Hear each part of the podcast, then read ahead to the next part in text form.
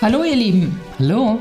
herzlich willkommen zum Equalizer, dem Podcast von Gründerinnen für Gründerinnen von Marlies Jahnke und Heidrun Westen.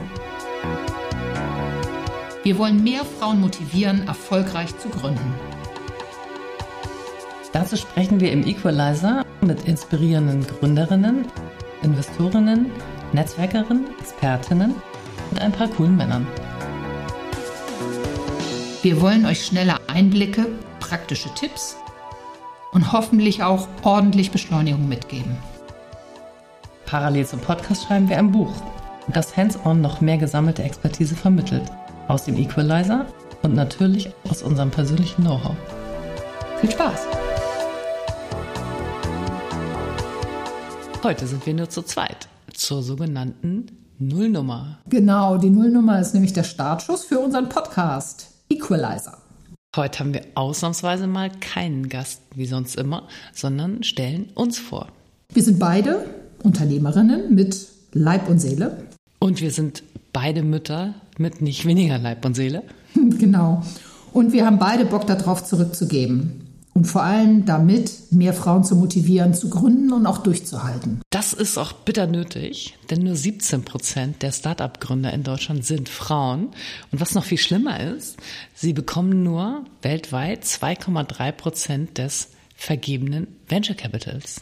Ja, das ist deshalb vor allen Dingen auch irgendwie überraschend, denn es ist erwiesen, dass weibliche Teams fast doppelt so hohen Return on Investment erzeugen. Das müsste ja eigentlich die Investoren begeistern. Wir wissen beide, dass Gründen keine Rocket Science ist.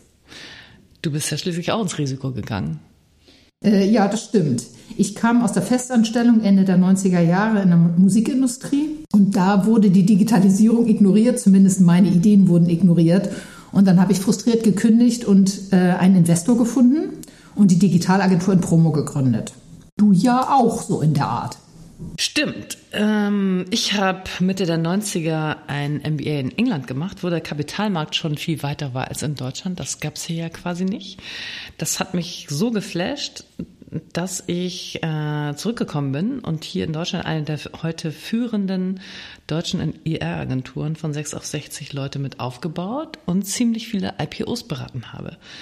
Wie ging es bei dir weiter?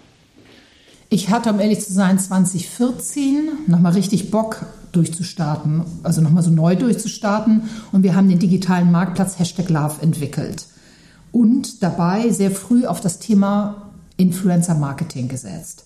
Den Prototypen haben wir bei Influencern und Kunden getestet. Der wurde sehr gut angenommen. Und dann haben wir die Plattform wirklich gebaut und viele Jahre sehr erfolgreich betrieben.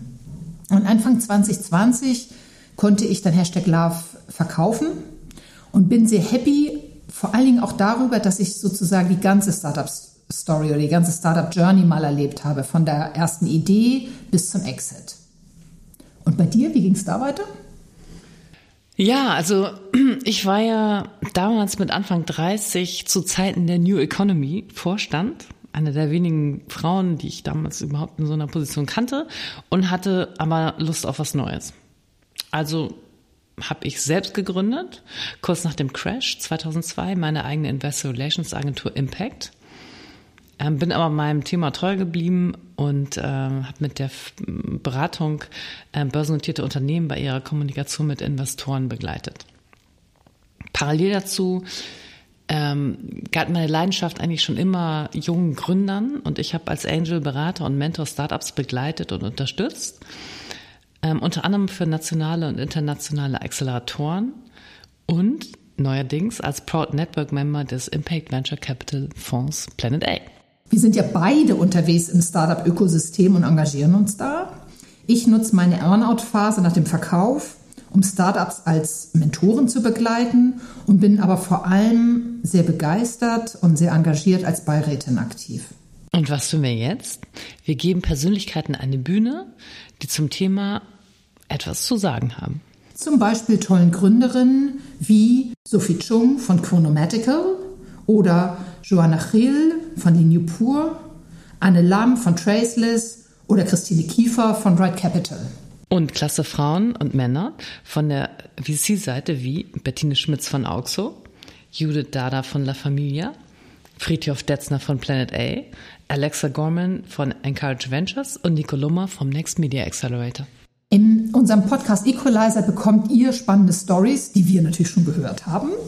Zum Beispiel von der Frau, die aus ihrer hochbegabten Beratung heraus ein Start-up für autonom fahrende Schiffe gegründet hat und dafür ordentlich Kapital schon eingesammelt hat. Oder die Geschichte vom schüchternen Gründer mit Englisch-Manko, der strategisch und gezielt genau daran gearbeitet hat und nicht nur mit 16 ein wegweisendes Start-up gründete, sondern vor kurzem auch noch einen Impact-Fonds.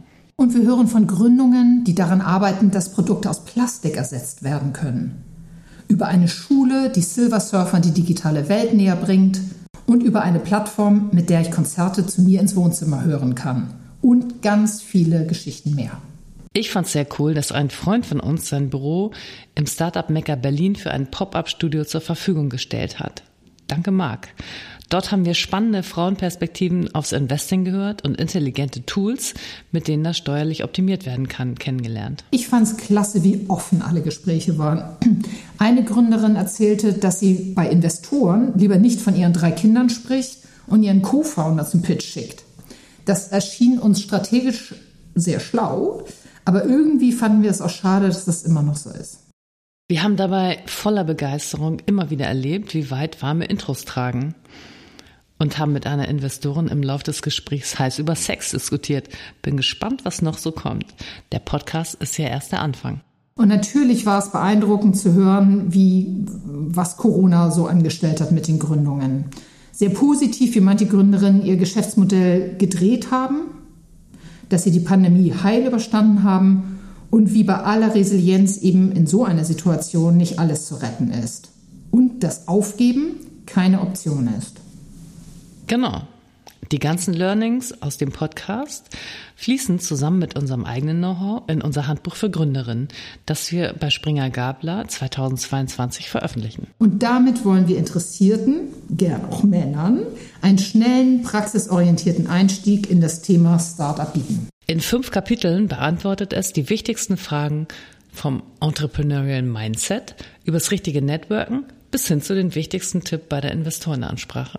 Außerdem gibt es hilfreiche Infos zu Förderangeboten, sehr wichtig, Gründen aus verschiedenen Lebensphasen, Gründungsschritten und Methoden. Ich würde sagen, genug über uns. Hast du zum Abschluss noch einen Tipp für Gründerinnen? Ja, mein Tipp ist, habt keine Angst. Vor allem nicht vor Technologie und taucht tief ein und setzt euch damit auseinander. Und dabei ist es ganz egal, in welchem Alter ihr seid. Und du? Mein Tipp ist einer, der sehr, sehr oft gefallen ist in allen Interviews. Einfach machen. Ihr werdet staunen, welche Türen sich dann öffnen und wie es einfach so passiert. Greift nach den Sternen. Immer. Alle zwei Wochen bringen wir eine neue Folge heraus. Und wir freuen uns, wenn ihr uns abonniert, liked und weiterempfehlt. In der ersten Folge, und darüber freuen wir uns ganz besonders, kommt ein echter Star der Startup-Szene zu uns. Bettine Schmitz von Auxo. Sie ist studierte Mathematikerin, große Hochachtung, hat einen Master in European Business, ist Business Angel und hat mit zwei Partnerinnen nicht nur das Angel-Netzwerk Evangelistas gegründet, sondern baut mit ihnen gerade auch einen eigenen VC-Fonds namens Auxo auf.